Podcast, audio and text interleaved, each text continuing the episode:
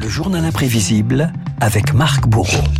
Marc-Emmanuel Macron met les petits plats dans les grands. À Lyon, le président est au Salon international de la restauration, de l'hôtellerie et de l'alimentation depuis hier soir. Menu copieux hein, pour le chef de l'État. L'occasion de revenir sur le lien très particulier qu'entretiennent les locataires de l'Élysée avec la gastronomie. Et c'était ripaille, Renault, pour le président qui participait hier soir au dîner des grands chefs. Voici la carte des saveurs. Pâté en croûte de lapin, girole bourbon, tataki d'agneau, sorbet échalote, coquillage, pigeonneau, praliné de cèpe et en dessert financier et croustillant maïs. Bon appétit. Du poisson, du poisson et de la viande, ah du salé et du sucré pour Emmanuel Macron qui mange finalement comme il gouverne. Mais en même temps politique, je le cultive. Je suis compatible avec tout. J'aime les fruits de mer une fois de temps en temps. Une bonne viande, moi je l'aime bleu dans ces cas-là. J'aime la truffe également dans la période le gibier. C'est vrai que j'ai un faible pour la blanquette, mon plat traditionnel français favori. Alors si l'Elysée a compté euh, des petits estomacs, De Gaulle, Nicolas Sarkozy, Emmanuel Macron lui marche dans les pas des bons vivants et son plus digne représentant, c'était évidemment Jacques Chirac, souvenir de l'ancien chef cuisinier du palais Bernard Vaution. Le passage à table, c'était un petit peu sa récréation, on va dire. Hein. La façon de passer à autre chose et puis se détendre, c'était la cuisine. C'est vrai que le président avait, tendance à ce qu'on lui rajoute même du beurre, euh, de la persillade qui va avec les escargots. Hein. Lui, il demandait une double ration, tout simplement pour pouvoir pomper avec son pain dans l'assiette. Mais évidemment, euh, beaucoup de beurre comme ça, c'est pas forcément digeste. Et donc, euh, Bernadette Chirac surveillait un petit peu ça de près. Attention, ici François Hollande succombait à un cassoulet. Si Pompidou ne résistait pas à une potée auvergnate, un plat, un plat incarné parfaitement Jacques Chirac. Je veux bien sûr parler, Renaud. De la tête de veau. De la tête de veau. Cassons tout de suite le mythe. Hein. Jacques Chirac n'en a mangé que trois fois à l'Elysée. Et pourtant, le président s'est retrouvé quasiment ambassadeur de la tête de veau. Extrait d'une conférence de presse à l'Elysée, Jacques Chirac répondait à un journaliste britannique. Est-ce que vous pensez qu'il serait bien de remplacer la tête de veau élyséenne par le roast beef royal? Si l'on veut euh, avoir du bœuf royal, il faut d'abord avoir un veau. Et que comme tous les veaux, naturellement, ne peuvent pas devenir des bœufs, alors il faut bien aussi les manger. D'où l'importance qu'il y a également à sauvegarder la tête de veau.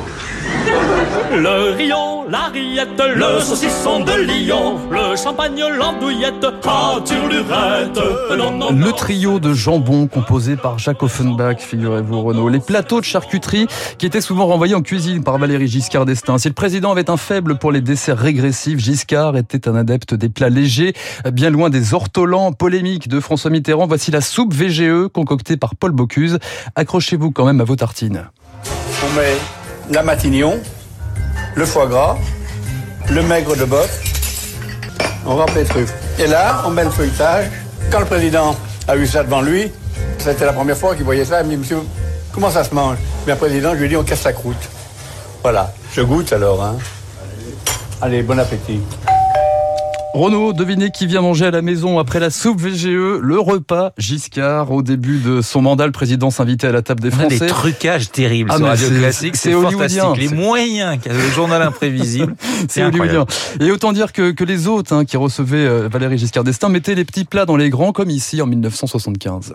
Nous avons sablé de champagne. Ensuite, euh, il y avait un bar avec une sauce mousseline, une côte de bœuf avec une garniture de tomates, cresson et de jardinière de légumes.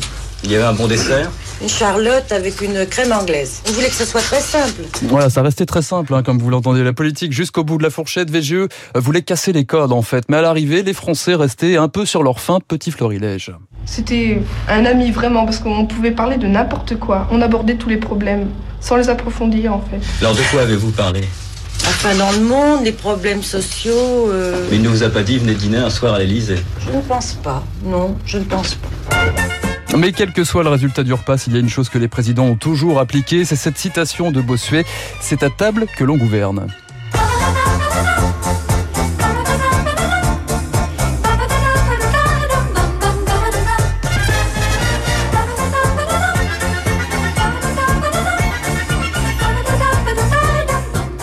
Vous avez reconnu la musique de l'aile ou la cuisse, toute la jeunesse de David Barrault et la mienne. On avait appris un mot d'ailleurs, David, c'était le mot aguesie. Vous vous souvenez, puisque Louis de Funès perdait, perdait le goût. Aguesie, effectivement, on avait tous appris à l'école ce que signifiait euh, ce mot. Le journal imprévisible de Marc Bourreau qui a euh, eh bien frôlé l'indigestion, mais dire, hein, il sera là quand même demain, évidemment, avec un bon petit bouillon ce soir. Tout ira très très bien. Je voudrais qu'on rende hommage à un très grand dialoguiste, scénariste, écrivain, académicien, euh, Jean-Loup Dabadi, hein, qui nous a quittés en 2020, qui était né un, un 27 septembre, le 27 septembre 1938. Un éléphant, ça trompe énormément. La gifle, César et Rosalie, Max et les Le Sauvage ou encore Les choses de la vie, Sauté, Dabadi, Piccoli et Schneider. Romy Schneider qui interprétait la chanson du film signé Dabadi, Les choses de la vie, la chanson d'Hélène, tout juste magique.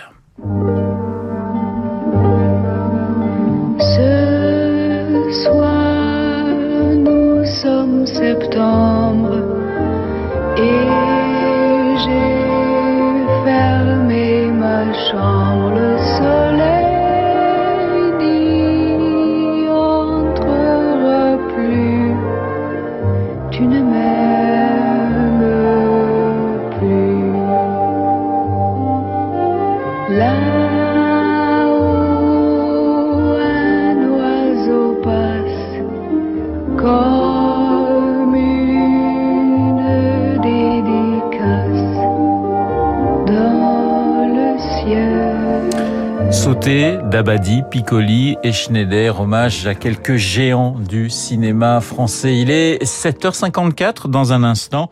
David Barrault et son